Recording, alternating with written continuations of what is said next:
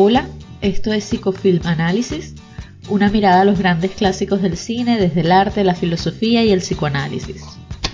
Hoy tenemos en el diván a Reservoir Dogs de Tarantino y empezamos entonces el ciclo de este director ¿ah? de violencia. Yo soy Gaba, soy psicólogo, psicoanalista y mi favorita Tarantino es bueno, yo lo llamo gloriosos bastardos, porque me parecen tan maravillosos que sí tienen gloria. Bueno, bastardos sin gloria se llama. Yo soy, yo soy Franz, o como me dices tú en los, en los momentos íntimos, Mr. Green. Estudié filosofía, historia del arte y me gano la vida cocinando. Mira, eso es interpretable. Yo no te digo así, eso es tu inconsciente, ¿viste? Después te lo interpreto.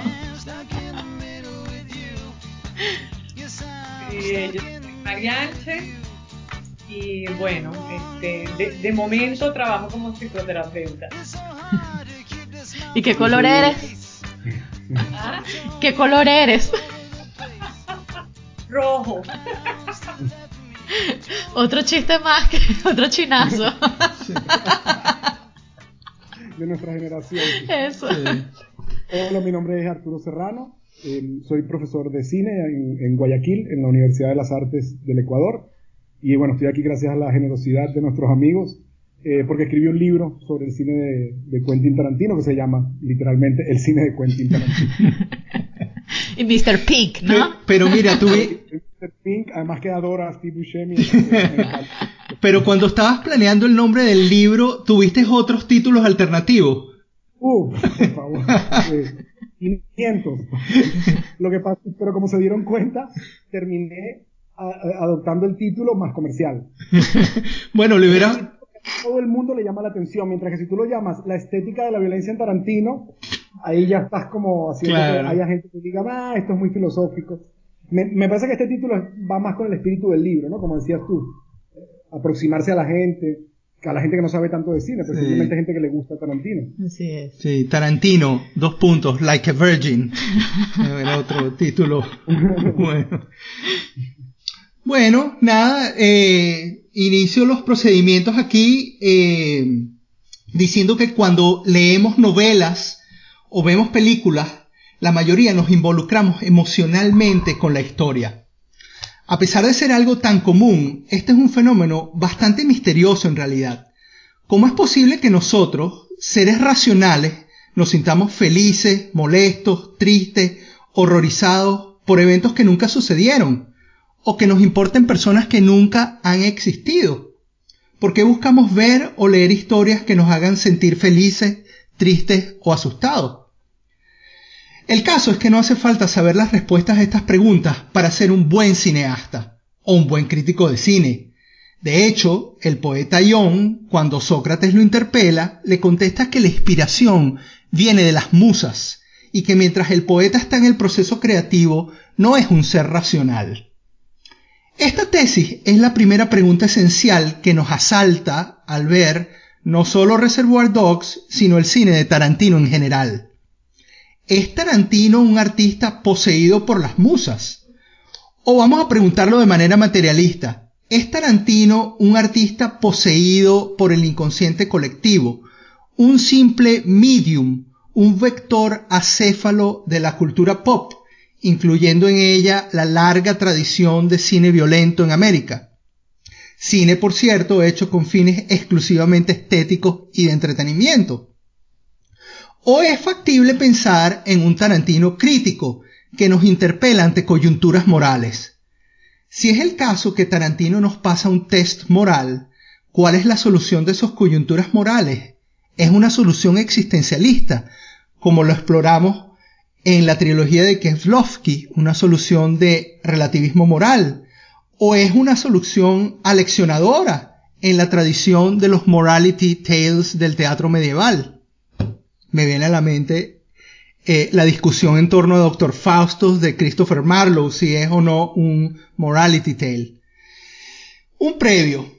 Asumimos, por supuesto, que han visto ya Reservoir Dogs. Si no es el caso, pongan pausa y vayan a verla ya.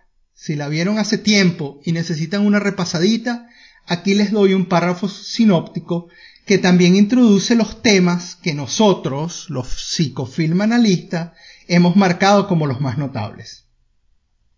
Reservoir Dogs, inicialmente al menos, calza en el género de los heist films, el cine del atraco o el cine del golpe.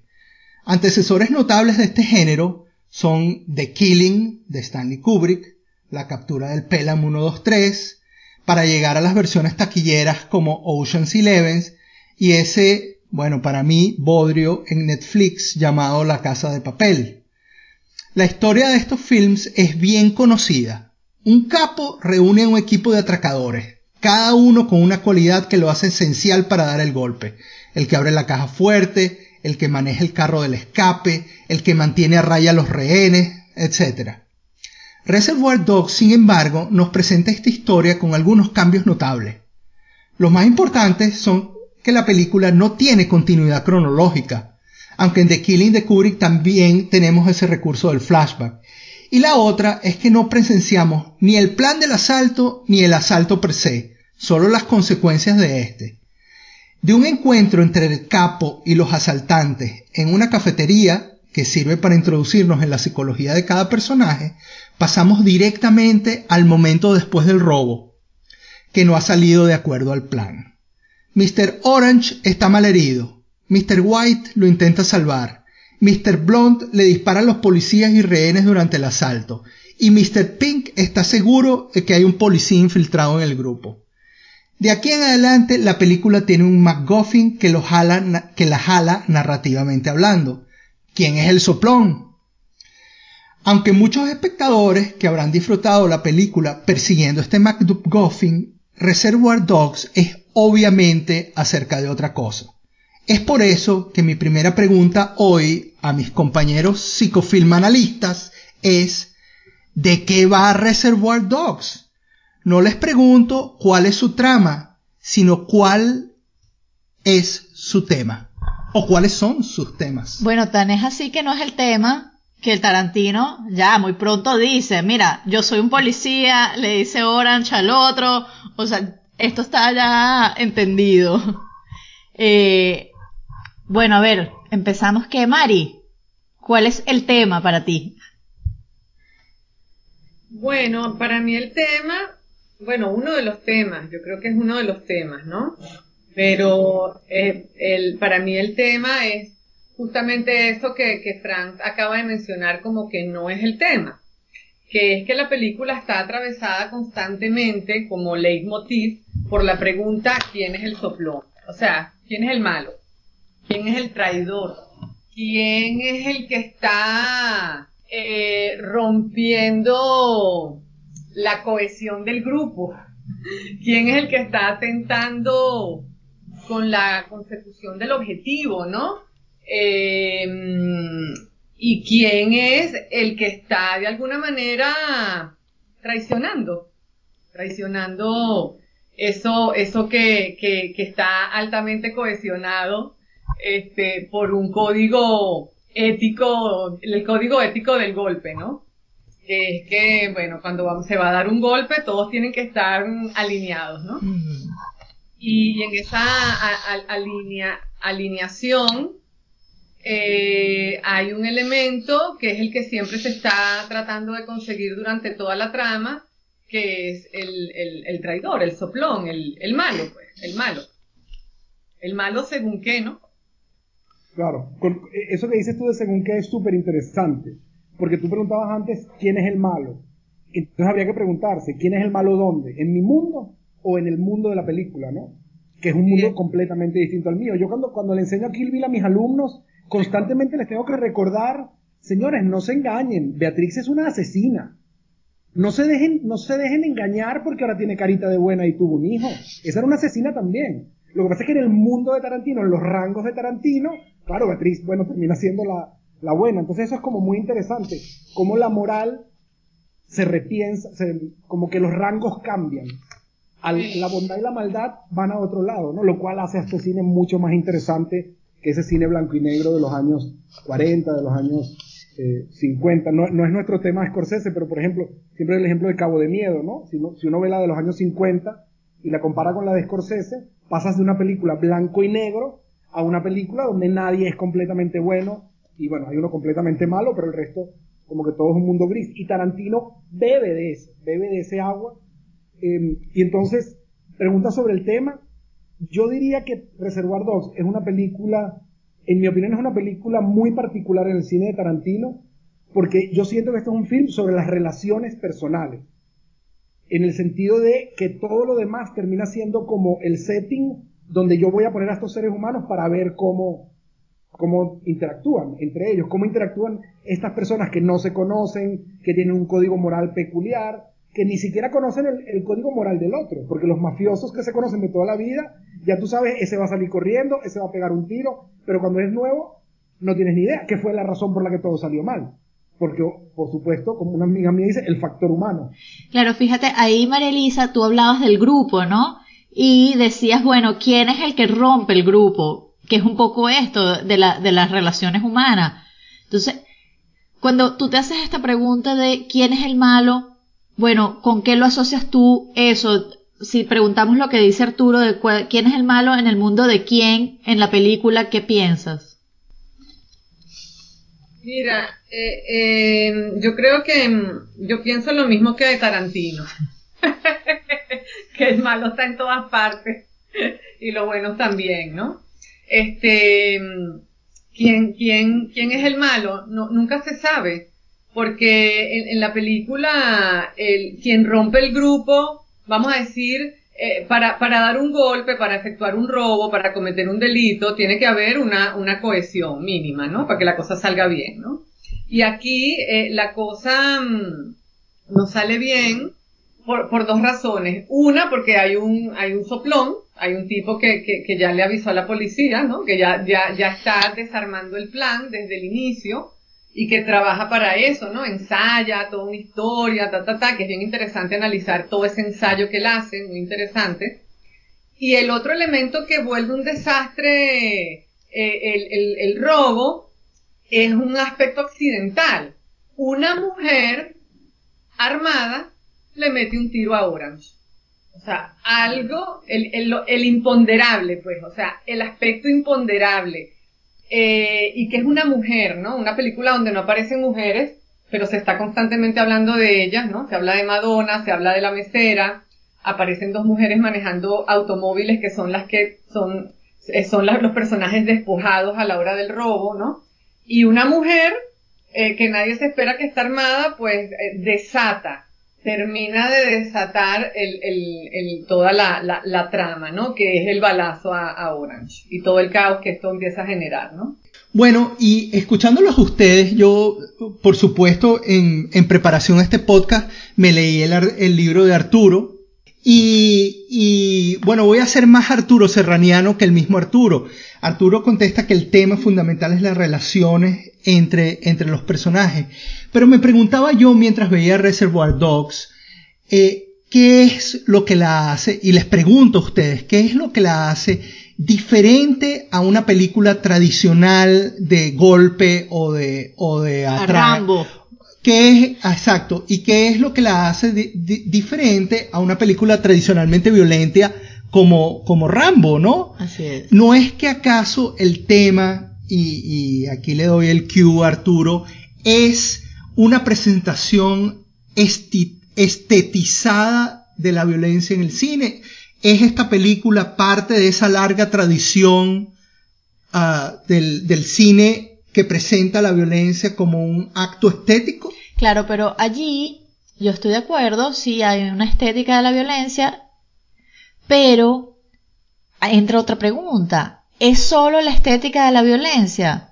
Porque bueno, sí, hay otras películas donde es violencia por violencia, sin ningún otro interés, pero, pero, pero no hay un, contenido que, que, queda, ¿no? Que con, con, con esta de, de Tarantino, iremos viendo en el ciclo otras, pero con esta de Tarantino, a ti te queda el cuestionamiento de ¿qué nos está presentando Tarantino aquí?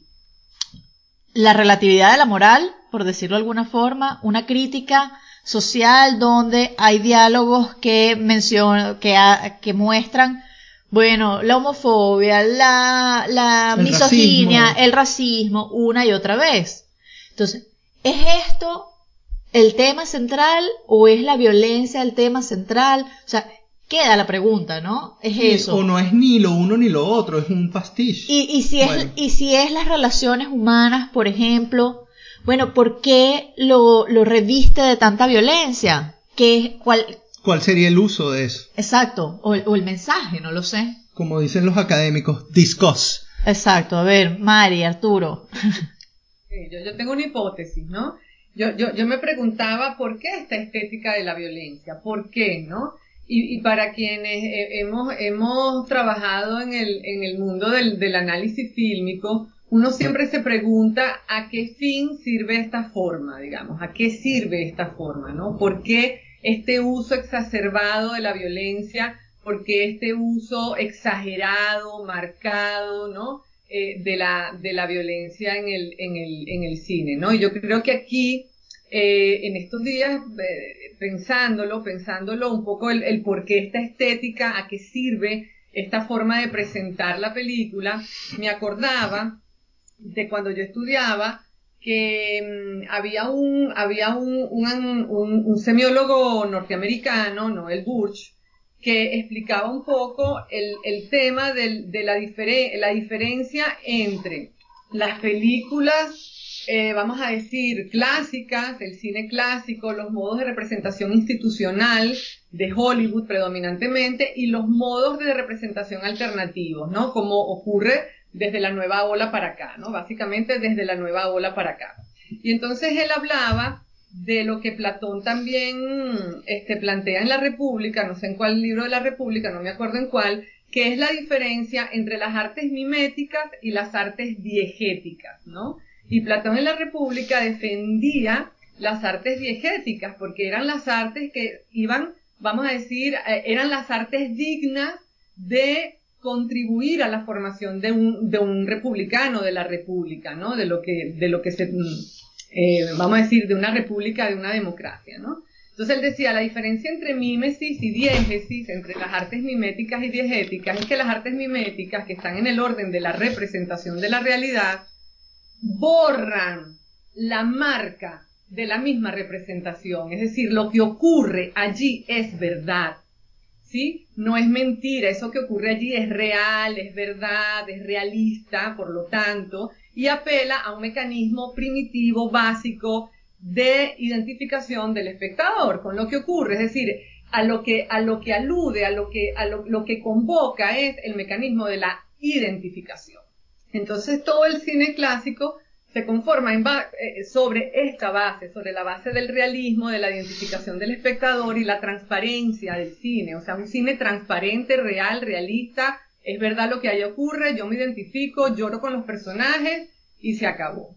A partir de los años 60, con, con Godard y su combo de la nueva ola, se, se, se instala un poco lo que Platón definía como las artes diegéticas, que son las artes que no borran la presencia del narrador, sino que por el contrario la colocan, es decir, la forma lleva consigo la huella de quien enuncia ese discurso. Es decir, lo que allí ocurre es mentira, no me interesa que te identifiques conmigo, ¿sí? Lo que, lo que me interesa es que sepas que esto es un discurso, que esto es una película y que lo que aquí ocurre es mentira, es decir, ocurre lo contrario de lo que suele ocurrir en la mente humana, que es la identificación.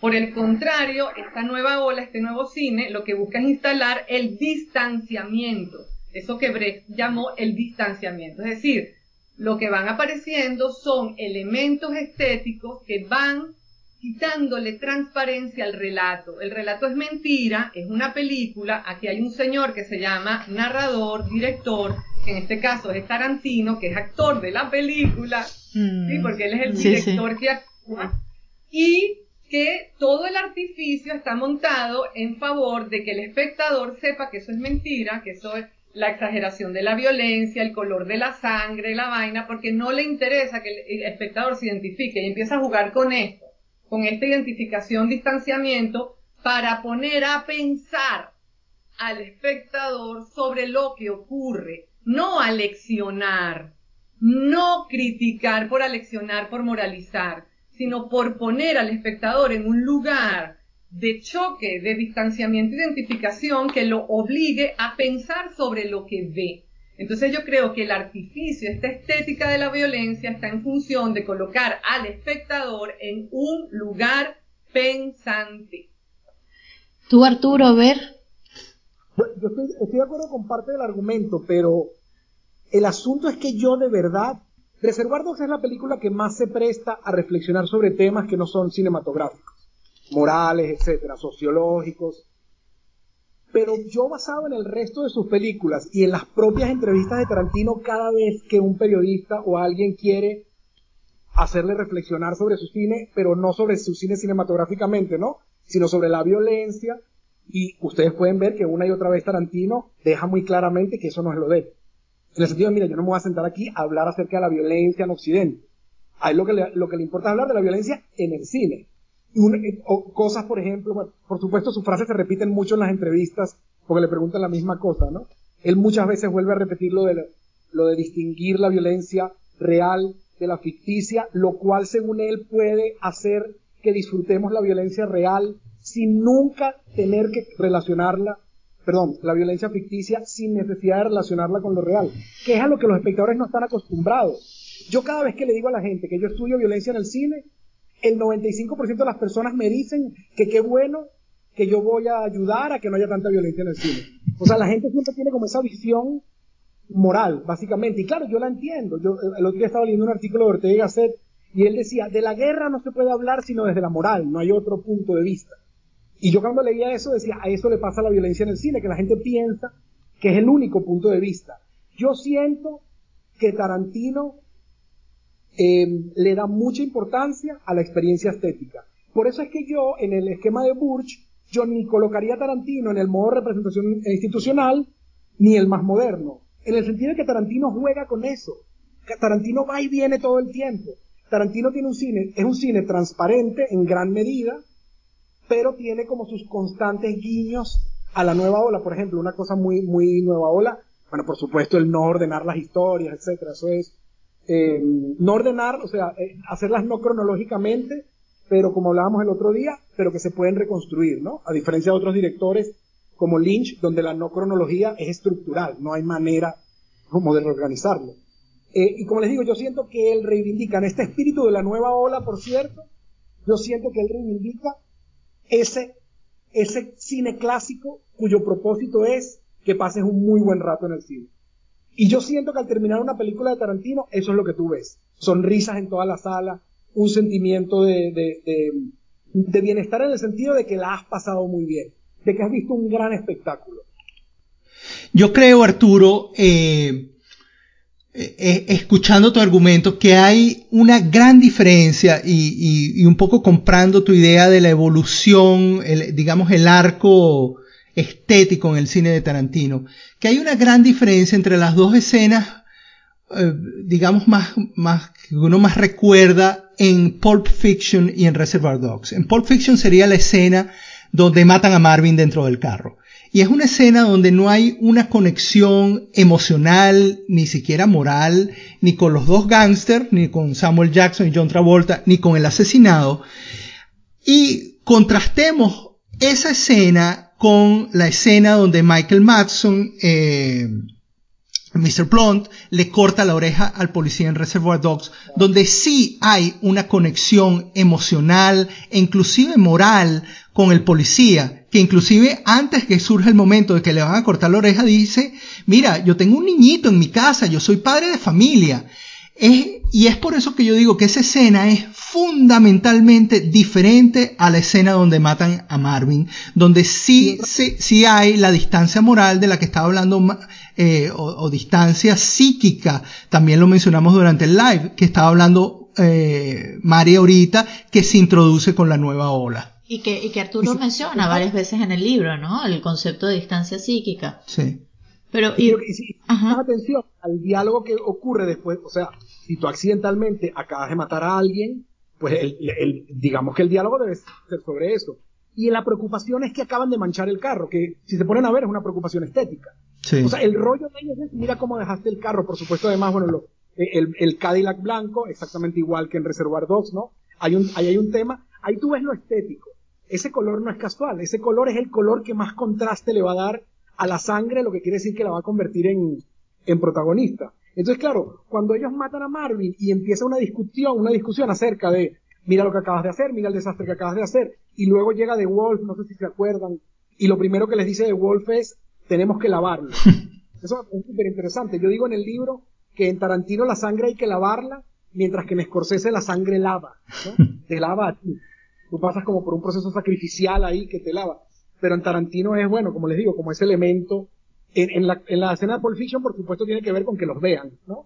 Pero, pero es interesante, que esa sea como la gran preocupación de, de ellos. Pero lo que tú dices de la no conexión es total. De hecho, Marvin desaparece completamente. Es decir, yo te decía el otro día, parece que le hubieran dado con una, una pistola de rayos láser y ya, porque no queda absolutamente nada de Marvin. Precisamente para que tú como espectador no te relaciones emocionalmente con él. Porque claro, si lo ves ahí no vas a poder reírte como, te, como nos reímos cuando vemos esa escena. Sí, fíjate que yo pensaba que sí, pero voy a hablar de Reservoir Dogs y creo que en el tercer podcast que sea la tercera película, que hayamos visto otras, a claro, lo mejor porque podemos... de publicidad podemos decir que el próximo será de Pulp Fiction Exacto. y podríamos compararlo con Reservoir Dogs. Exacto. Y, y, después, bueno, nos adelantaremos y podemos verlo como, como más ampliamente, pero si pensamos en Reservoir Dogs, sí yo creo que hay una cosa en la película y en, en el efecto que deja la película que es de entretenimiento. Pero esta en este caso, aunque es de entretenimiento, no es Rápidos y Furioso, no es Rambo. Te deja algo más. Así es.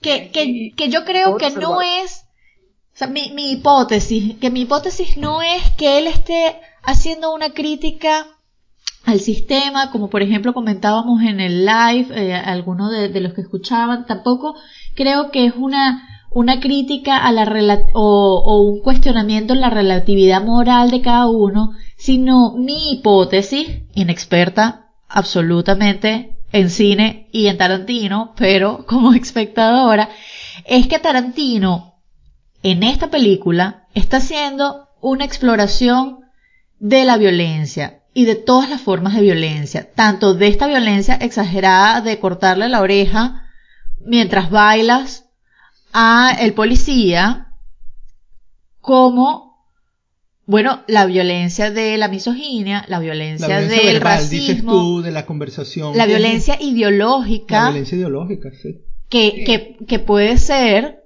bueno, tan agresiva y tan penetrante como la violencia física, ¿no? Claro, ¿y por qué? La, la, la pregunta es por qué él tiene tanto, tantas ganas porque él le pone tanto énfasis, tanta fuerza a explorar toda esta cantidad de violencias, que es lo que él hace en toda su filmografía. O sea, Quentin Tarantino es un comprometido con la violencia, o sea, él explora todo el tiempo la violencia. Ahora, ¿para qué la hace? ¿Para moralizarnos? No. ¿Para, eh, para él emitir una crítica? No. Yo creo que en ese sentido es bastante brechtiano él pone la cosa, ya está. El espectador que saque sus conclusiones, es decir, yo no creo que él sea un cineasta moral que trata de evangelizar a los espectadores como miren, esto es malo, no hagan esto. No, no, no. Él es, él, es, él es, un cineasta que coloca en un discurso, porque finalmente toda película es entretenimiento y toda película es un discurso, no hay película que no sea discurso ni entretenimiento, ¿no? El cine nace como un arte del entretenimiento. Entonces, eh, eh, la pregunta es, bueno, ¿para qué él hace todo esto? ¿No? Eh, la pregunta de quién es el malo es una pregunta retórica, es una pregunta para, para no responderla, ¿no? Y él, en, en, la, cuando, cuando Blonde le, le quita la oreja al policía y le dice, esto te debió haber gustado tanto a ti como a mí, o esto te gustó tanto a ti como a mí, yo creo que ahí hay una pregunta al espectador de que, que, que, lo coloca uno como espectador, porque nunca, uno nunca deja de ser espectador, este, lo coloca uno en un lugar de eh, identificación distancia, ¿no? Es una trampa donde a mí me gustó cortarle la oreja a un policía, a un puto policía que me, me metieron en la cárcel y me sacan y ahora me vigilan y tal. Y a ti, ¿y qué opinas tú? ¿A ti te gustó tanto como a mí esto, no? Entonces está constantemente interpelando. Yo no creo que él, él, él, él, quiera hacer una película de conclusiones sobre la, sobre la moral, sino una película que indaga, que, que pone al espectador en un lugar, bueno, de, mm, como reflexivo, vamos a decirlo así, ¿no? De, de, de, de, ver qué pasa ahí con él. Arturo, tú haces esa misma pregunta en, en una parte de tu libro y haces la misma lectura de Mari de, de la pregunta que le hace Blonde al policía, ¿te gustó tanto esto como a mí me gustó? Y comenta por qué, creo que tú comentas en el libro, que por qué precisamente la pregunta es si te gustó, no es si te dolió, si te pareció aberrante, si te, sino te gustó. ¿No es esta una pregunta estética? Bueno, tan es así que después el policía le pregunta a, a Orange, le dices, ¿cómo me veo? Es todo dirigido a la estética. A la estética. Sí, pero a la estética, claro, y es una pregunta ética también, o sea, si te gustó, bueno. Claro. Siento que ¿Qué ibas a decir, Arturo? Yo estoy de acuerdo en, que Tarantino propone una reflexión, pero yo insisto, miren, si yo solo, si, Tarantino solo hubiera hecho Reservoir Dogs, yo estaría completamente de acuerdo contigo. El asunto es que cuando tú Reservoir lo ves a la luz de los otros films, tú te das cuenta, primero, que es una película exploratoria, en el sentido de que él empieza a explorar maneras de todo, maneras de representar, maneras de escribir, temas que puede tocar, y si tú te pones a ver qué es lo que él va abandonando y qué es lo que se va quedando, él se va quedando con la estética y él va abandonando lo otro. Yo te voy a explicar lo que quiero decir. Yo nunca pasaría Kill Bill, ni Inglorious Bastards, ni ninguna película de Tarantino en un foro sobre la violencia en la sociedad. No tiene ningún, eso tiene ningún sentido. Esa no es una película de la que tú puedes hablar de la sociedad sola ella. Reservar dos, bueno, de repente, porque de nuevo, él, a mí me parece que él llegó, miren, hay una frase en el libro que, te dice Tarantino, donde él dice, qué fastidio esa gente haciendo películas para dar mensajes. Literal, dice, si la guerra es mala, escríbelo, son cuatro palabras. La guerra es mala. Imagínense. Eso es muy antipático y yo no estoy de acuerdo para nada con Tarantino. Pero eso es un germen que estaba ahí que yo siento que él fue como, eh, como explorando. Y yo siento que el cine de Tarantino requiere un espectador como sus personajes, en cierta manera un poco irónico. Porque claro, si te pones a pensar... Esa, es la riqueza de Tarantino, o sea, que no quiere dar mensaje. A mí me parece espectacular que él no quiere dar mensaje. Él no es un evangélico de la violencia. Él no es un evangélico de la crítica social. Él es un tipo que pone, muestra y te deja solo como espectador. O sea, te pone a arreglártelas contigo mismo. Él no es un evangélico este que anda pregonando la palabra de Dios. Él es un tipo que te pone una imagen enfrente y ve a ver qué haces tú con ella. O sea, un espectador activo. Ahora, Mari, eh, uno sin, sin ni siquiera hacer el esfuerzo está confrontado por decenas, si no centenas de escenas de violencia o noticias violentas eh, a diario.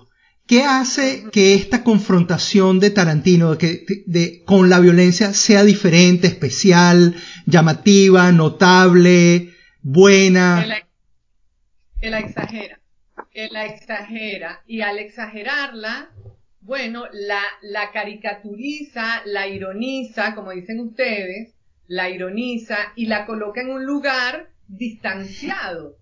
Sí, pero ¿cuál es la diferencia entre el chorrerón de sangre que, que, que, que, ocurre, por ejemplo, en, en Pulp que no vamos a hablar de ella, pero entre el chorrerón de sangre y manchaste el asiento?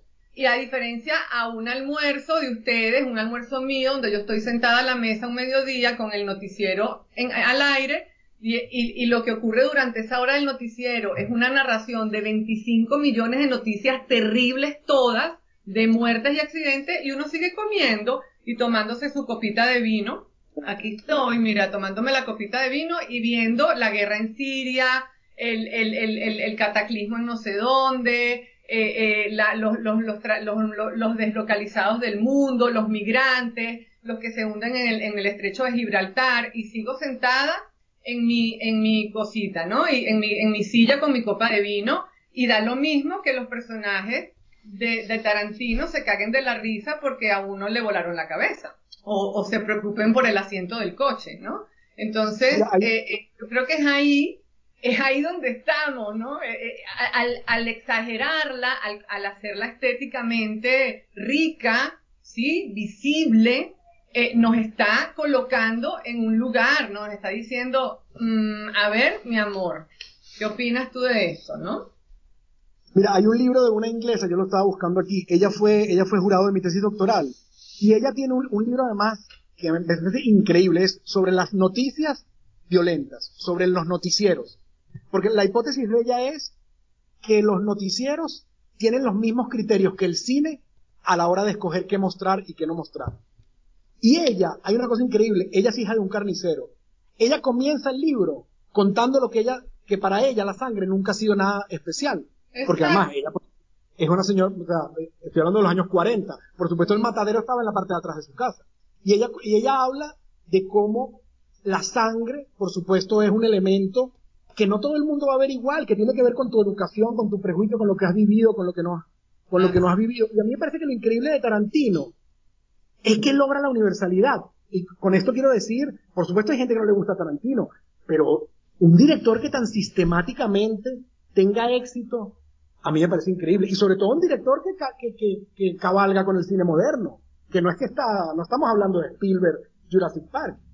Y entonces, pues, para mí ese es el gran, el gran mérito de Tarantino, es haber llevado de los límites al centro lo más interesante. Sí. Hay, hay una, hay una, bueno, no es una pintura, es una, una pieza, digamos, de Andy Warhol que conozco bien porque es parte de la colección del Stedelijk, del Museo Stedelijk aquí en Ámsterdam, que es recortes o es un recorte de un periódico en Los Ángeles que reporta un asesinato. Y él simplemente lo, le saca fotocopias y lo pone uno al lado del otro, el mismo recorte o distintos recortes. Esto está hecho, no sé si es finales de los 50 o principios de los 60, pero ¿acaso estamos diciendo... Tú conoces la pieza. Pero tiene otra que, que, es como el mismo espíritu, que es una mujer que se lanzó del Empire State y cayó sobre un carro y que quedó como hermosamente y él convirtió eso en un cuadro. Estamos diciendo entonces, Mari, que la intención aquí de Tarantino es esa misma intención de Warhol, de confrontarnos ante la banalidad de la violencia en, el, en, la, en la sociedad de hoy. Sí, ante la banalización de la violencia, porque la, la violencia no es banal, pero está banalizada. Entonces, este, y está naturalizada entonces, cuando Tarantino, esta es mi hipótesis, la desnaturaliza, o sea, la estalla, la pone grande con este, kilos y kilos de litros y litros de sangre, está de alguna manera, eh, bueno, mm, tendiéndonos una, un anzuelo, ¿no? Una, una trampa, ¿no? Que es, bueno, esto tan violento que te parece a ti, esto tan feo, feo, o, estruendoso, o terrible, o superficial, este, dialoga contigo, dialoga con tu superficialidad, con tu propia violencia, con tu propia banalidad, con tu propia, eh, eh, vamos a decir, dialoga con tu propia violencia. La mía dialoga con la tuya. Yo, yo ahí introduciría, o resaltaría más bien, ¿no? Porque lo estabas diciendo ahorita, con tu propia violencia yo resaltaría esto, que yo sí creo que hay algo en, bueno, como digo, creo que en el tercer podcast que, que hayamos analizado ya tres películas, nos va a quedar más claro, porque esta, yo estoy de acuerdo con, con, con Arturo, que bueno, que Reservoir Dog tiene un mensaje que puede ser descifrado, a diferencia de Kill Bill, que es como, como más por dónde va esto, ¿no? O sea, una cosa menos social, menos... Y mira, nosotros hemos... Pero, pero lo que quería decir es, bueno, está Tarantino también enfrentándonos siempre con nuestros propios aspectos agresivos, violentos, nuestros propios aspectos arcaicos. Eh, recuerdo, Arturo, que hablabas en el live o en el libro eh, sobre las etapas de Tarantino, que no sé si ahora nos puedes decir un poquito, pero entonces, entre esas tú hablabas de la venganza, que es como, como la etapa así en la que él se queda, bueno, pero la venganza es también un aspecto arcaico nuestro. Entonces, él, él sí está en este, en, en, este interjuego de meterte de lleno a identificarte con el agresor, a tú darle lugar a tu propia agresión, pero distanciándote, que es lo que ustedes han dicho, y que, y que, que, exacto, que que está la distancia psíquica, que es cuando, o sea, yo estoy metido en, bueno, en sí, dispárale o sí, hasta el cosa, o sea, yo, por ejemplo, yo no me identifiqué, eh, en mi caso, con Mr. Blonde, eh, torturando al policía, me parece así como, ¡ah! pero cuando Orange le dispara a Mr. Blonde es como, sí, claro, tienes que dispararle. Entonces, pero estamos todos ubicados en el lugar del agresor, identificados con el agresor. Y me parece bien valioso que Arturo en, en el libro hace mención a este artículo de Freud de pegan un niño, donde Freud habla justamente de la identificación con el agresor, ¿no? Este, también hay otro juego aquí con lo siniestro, también eh, artículo de Freud, al que, al que Arturo también hace mención, que es, bueno, el disfrute frente al horror. Entonces tú entras en una cosa de, esto es siniestro, me quiero tapar los, los ojos, no quiero ver, pero me da un placer que hace que lo vea pero también un horror, porque además es un encuentro con lo familiar, personal, con lo más íntimo, lo más arcaico, pero que hace que la película, porque yo sí, yo no puedo comer con un noticiero al lado, o sea, no, no como, se me quita el hambre, porque es que, porque esa, sí, hay gente que sí, pero, pero por ejemplo en mi caso, es que esa realidad es cercana, yo no puedo distanciarme psíquicamente de algo que es tan real y tan cercano y al que yo puedo, este, bueno, del que yo puedo ser víctima. Entonces, en cambio, la violencia Tarantino es tan exagerada y a veces tan comédica que me distancia, me permite la distancia psíquica. Y yo creo que Arturo también lo dice, y quiero que nos hable un poquito más de esto, de que él decía que si en la teoría de los esquemas, que él cita a Fiske y Taylor, bueno, pero que también es de Piaget, si lo pensamos en, en la psicología, o sea que hay un, el, cerebro tiene esquemas, ¿no? O hace esquemas para la asimilación y la acomodación. O sea, tú asimilas un contenido y lo acomodas como en el recuadro al que esto más se parezca. Si la película tiene una cosa comédica, automáticamente lo que hace mi cerebro como una cosa automática es llevarlo al cajón de la comedia. Entonces eso ya le resta fuerza a la violencia. Hay que hacer como un proceso más de pensamiento para sacarlo del cajón de la comedia y decir, no, ya va, esto no es solo este cajón, esto está repartido en los cajones, ¿no? De mi cerebro. Claro, pero eso exige de ti una, una acción mental, eso, exige de ti un esfuerzo. Eh, acuérdate que también Tarantino está haciendo películas para la masa, o sea, él es, él es un artista popular, es decir, tú no te puedes distanciar, o sí, de ciertos eventos violentos según estén, estén más cerca o no de ti, pero la gran masa funciona banalizando la violencia. Claro, y entonces ahí caemos en lo que, en lo que plantea Arturo, o sea, entonces, ¿qué? Es solo entretenimiento y esto es bien interesante y quiero que, que, que Arturo nos diga más, porque es bien interesante, porque si él está haciendo un cine para masas, el porcentaje de los espectadores que hacen el proceso de sacar del cajón en donde ya acomodaron la información de, ay, esto es un cine cómico, bueno, donde todo el mundo se golpea, se pega y ya, y comienza a pensar más allá en la ética de la violencia y todo. Eso es un porcentaje mínimo el que lo hace. Es decir, que él está haciendo una película para, ¿para quién? Para la masa que va a haber solo entretenimiento. Ya sabemos para quién, para qué. Ajá, claro, pero digo, para la masa que estás viendo solo entretenimiento y qué divertido es esto, o para ese porcentaje que sí puede leer más allá del entretenimiento. Para todo el mundo. A, ver qué piensas tú, Arturo. Es que, es que yo creo que eso es de lo que Tarantino se siente más orgulloso en la vida. que él gana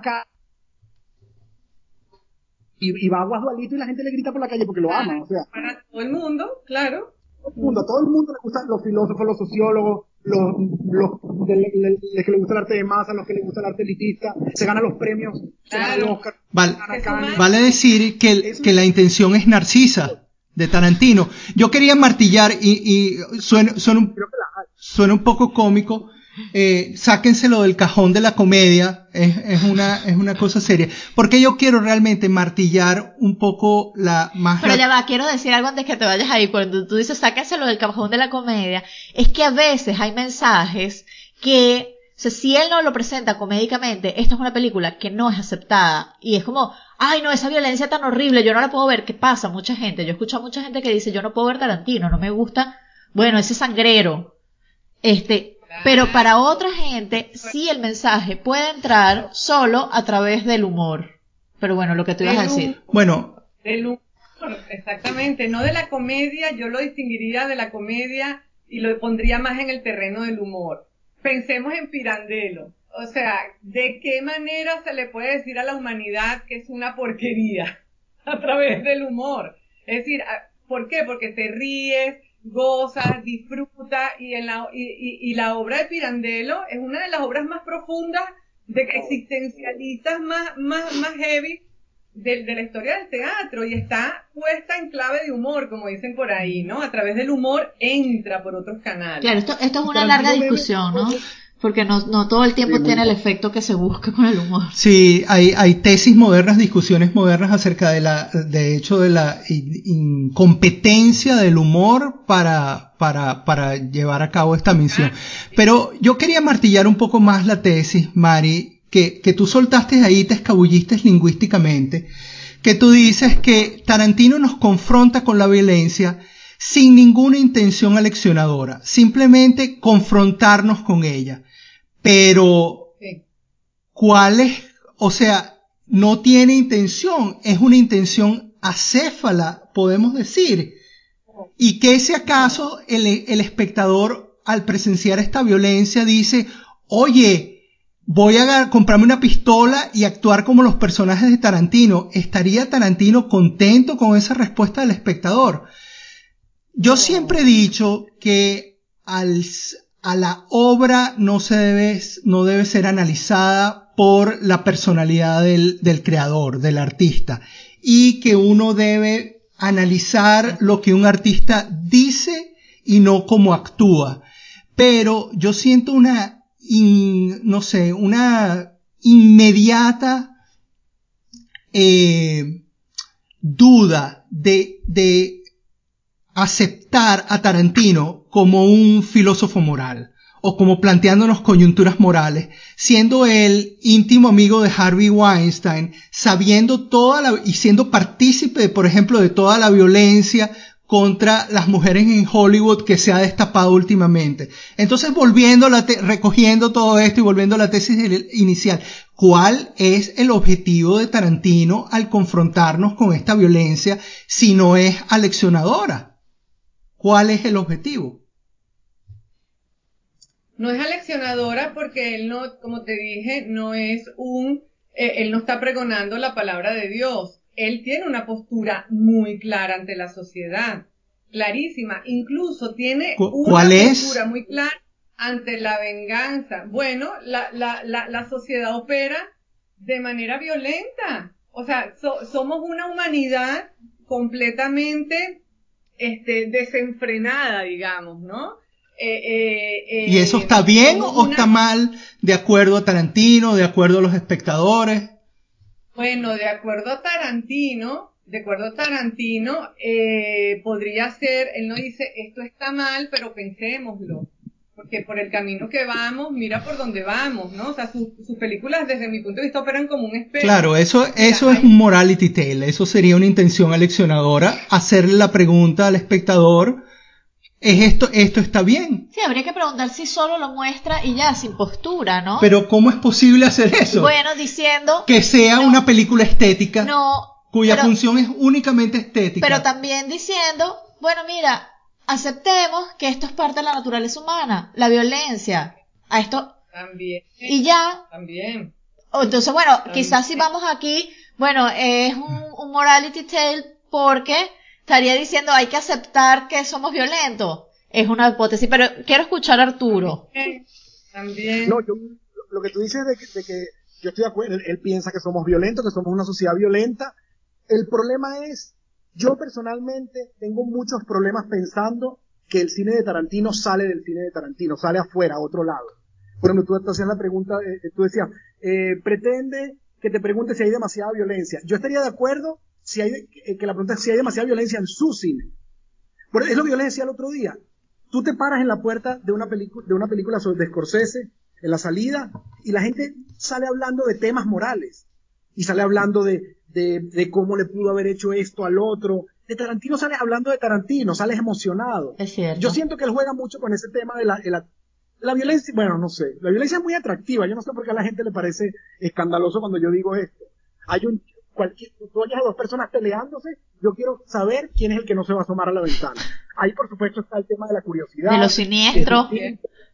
Es que muchas cosas. Exacto, sí.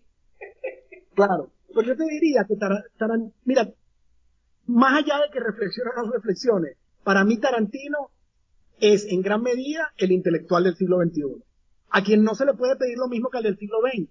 No es Vargas Llosa, que se va a sentar a decirte, el mercado es lo máximo. No, Tarantino no te... Esta es la nueva, estos son nuestros nuevos, estos es a los que hay que seguir ahora. Y claro, todo es, y, Tarantino es sin duda un director de una sociedad líquida. Y, y él se monta sobre eso. Solo una sociedad líquida puede permitirle a un director mostrar la violencia de esa manera. Y es más, tan pienso que no la condena, que yo creo que lo que le trae problemas es que no la condena. Eso es lo que a la gente como que le llama la, la, la atención, que no hay una clara, que no hay un claro mensaje de lo terrible que es todo eso que, que ocurrió. Y luego si pensamos en películas como Django y Glorious Bastards, donde ya hablamos de hechos pasados, y, y como te digo, yo, yo para mí, yo, yo a veces me pregunto en Glorious Bastards si, si él no, una noche no se preguntó, ok, la venganza, pero ¿cuál es la venganza? ¿Cuál es la madre de las venganzas? matar a Hitler, que es el malo del Yo tengo otra, ¿viste? bueno, contra los esclavistas, que es lo que se pregunta en Django. ¿Qué es lo que me hace, qué es lo que me hace que me guste tanto Bastardo sin Gloria? ¿Cuál? La venganza universal esa. Django Chain es lo mismo, pero en Estados Unidos. ¿Cuál es la mayor venganza? ¿Cuál es la madre de las venganzas de los Estados Unidos?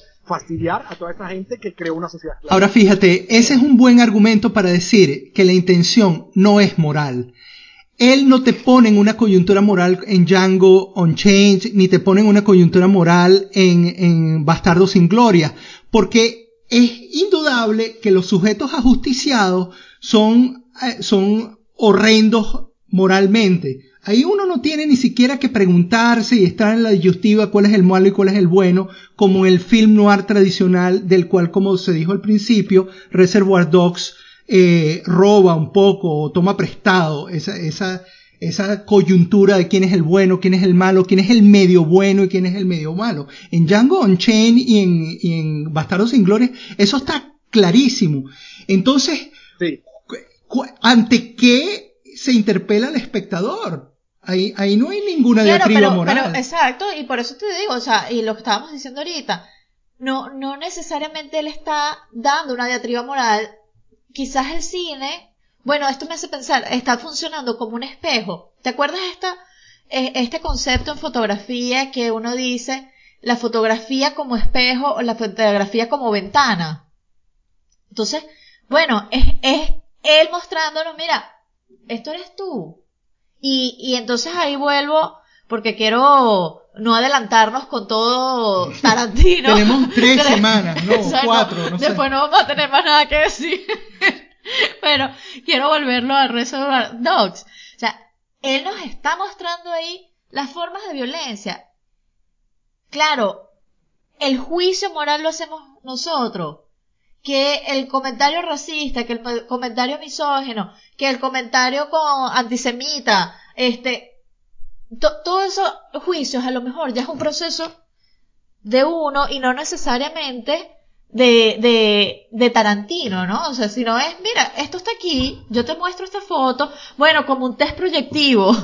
este, en psicología tenemos test proyectivo que te ponen una imagen y, dice, ahí lo que tú veas. es que no puedo estar de acuerdo, porque en Reservoir Dogs hay, hay un esfuerzo por teñir moralmente a los personajes. Fíjate tú, White es el que aboga porque se den propinas y es el que, el que le importa que le dispararon a Orange. Mientras que Pink, que es el que no da propinas, es el que al final se queda con los diamantes. El más psicopático de todos, a final de cuentas. Clase aparte es Blonde, que es un sádico. Sí. Pero él nos está diciendo, en este mundo del golpe, del atraco, de la misma manera que en el mundo corporativo, el más psicópata, el más inmoral, es el que sale ganando, es el que se queda con los diamantes. Claro, pero yo estoy de acuerdo contigo, pero no sé si, si, como te digo, no sé si él, sí, como Arturo ya nos ha dicho, esta es la película como en la que él muestra más un dilema moral en los personajes que no sucede en el Tarantino posterior. Pero yo, yo insisto más en la exploración de la violencia, más de, de meternos, quizás sí hace una cosa, porque esto, esto sí pasa acá en Reservoir Dogs, que él nos, bueno, lo estaban diciendo ustedes ahorita, nos pone a conectarnos emocionalmente con los personajes. Entonces es pobre Orange que está asustado, míralo, qué bueno es White. Pobre policía. Pobre policía. Que tiene un hijo. Él distancia e identifica, distancia e identifica. Y yo sí creo, como dice Arturo, que no hay una condena moral, esto es malo, esto está en contra, no, él no condena, él pone, un poco como tu, como tu hipótesis también, Gabriela, es como una película espejo, véanse aquí, claro que él tiene una postura, claro que la tiene, pero la, la, la, la, pone ahí enfrente, ¿no? Véanse aquí, véanse dentro, ¿no? Y, y con el tema de la venganza es brutal, porque la venganza es lo más personal que hay en la vida. O sea, la, la venganza es un asunto personalísimo. Y en, y en Los Ocho Odiosos hay una escena con el verdugo de la película.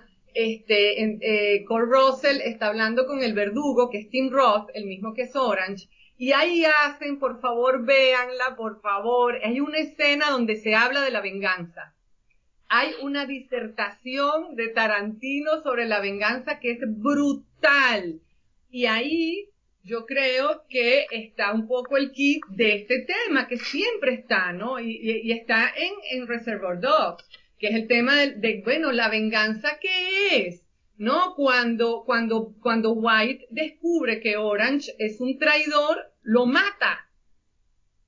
Durante toda la película nos identificamos con ellos dos, son panas, se quieren, y al final lo mata, ¿no? Entonces, es decir, juega con nosotros. Yo sí creo que él juega, que nos hace identificarnos con los personajes, además es súper irónico que el capo, o sea, el tipo que tiene más experiencia robando, que es Mr. White, es el tipo que primero mete la pata, que primero se identifica con Orange, es el primero que le dice dónde vive, quién es, o sea, eh, eh, eh, lo mismo Mr. Blonde. Mr. Blonde es un, es un perro del infierno, pero es el tipo que en la discusión sobre la propina le dice a Mr. Pink, óyeme, pero, o sea, tú esperas que la mesera esté todo el tiempo por ti, que te sirva seis veces el café. Es decir, son personajes que tampoco son puros moralmente, y eso a mí me parece súper rico en la película que no nos pone este es el malo, este es el bueno y a juzgar se ha dicho. No, no. Vamos a ver los grises, los verdes, los azules, los rosados, o sea, vamos a ver este, este mundo de, de, de, de, de, ¿cómo se llama esto? De, de, mm, no me acuerdo la palabra, se me fue. Bueno, de, de matices, de matices, ¿no? De, de matices profundamente amplios, ¿no? Sí. Eh, diferentes. A ver, Arturo que, que, si uno, si yo tuviera, cuando tú me dices a mí, ¿hay algún mensaje que se dé en el cine de Tarantino? Yo siempre, bueno, hay un mensaje que es que los pies son bonitos, que nos lo repite una y otra vez, pero hay un mensaje muy importante en su cine, y es que Tarantino valora mucho la amistad. Porque cuando sus personajes son malos amigos, no se los perdona. Esos son los que mueren, los que mueren terrible. La lealtad. La, la, amistad, por ejemplo, esa relación que hace Mr. White con Orange, que son los únicos como que relacionan una cosa que uno pudiera llamar amistad, ¿Por qué uno siente tanta empatía por White? Sí. Porque yo siento que lo que está diciendo es miren qué buen amigo. Entonces, eso sí es un valor que yo siento que uno pudiera sin mucho. sí, de hecho en Resolver creo que con el que uno se puede identificar más fácilmente es con Guay, con quien uno siente como más, más cercanía afectiva. Mira que Serendipia, que justo la película que hicimos antes fue la trilogía de Kieslowski, que es acerca de la fraternidad y de la venganza. Blanco es acerca de la venganza y rojo acerca de la fraternidad. Entonces es el mismo tema de que es el mismo tema de Tarantino. Es lo que me están diciendo después de una hora de discusión, que Tarantino y Kieslowski son equivalentes temáticamente hablando. No, pero gracias por la publicidad de que escuchan el podcast anterior.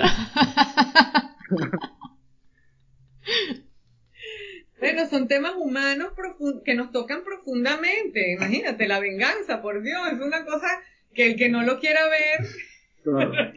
y también hay una cosa que es importante recordar siempre. Los artistas toman decisiones artísticas.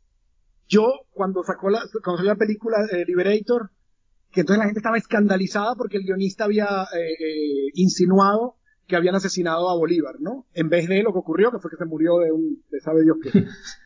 Y yo le decía, tú tienes que entender que el, el, guionista de la película leyó 20 biografías de Bolívar. Él buscó el final más cinematográfico, el que va a dejar a la gente con la boca abierta. Él, ese guionista, la gente le buscaba siete patas al gato, olvídenlo. Él vio eso y dijo, por supuesto que así termino yo mi película, claro. diciendo que a este lo van a matar y poniendo Bolívar murió misteriosamente, que qué más cinematográfico que eso. Y con Tarantino pasa piensen que hay muchas cosas que Tarantino pone porque literalmente piensa, wow, eso se va a ver increíble. Mira, un, un ejemplo de lo que estás diciendo es la canción eh, que pone cuando, bueno, cuando Blunt corta la oreja. Sí. Que él, creo que le está una entrevista por ahí, creo que está en Wikipedia mismo, donde él dice, bueno, este tipo bailando al ritmo de esta canción, esto va a quedar, como dices tú, nené. es una decisión artística, ¿no? Estética.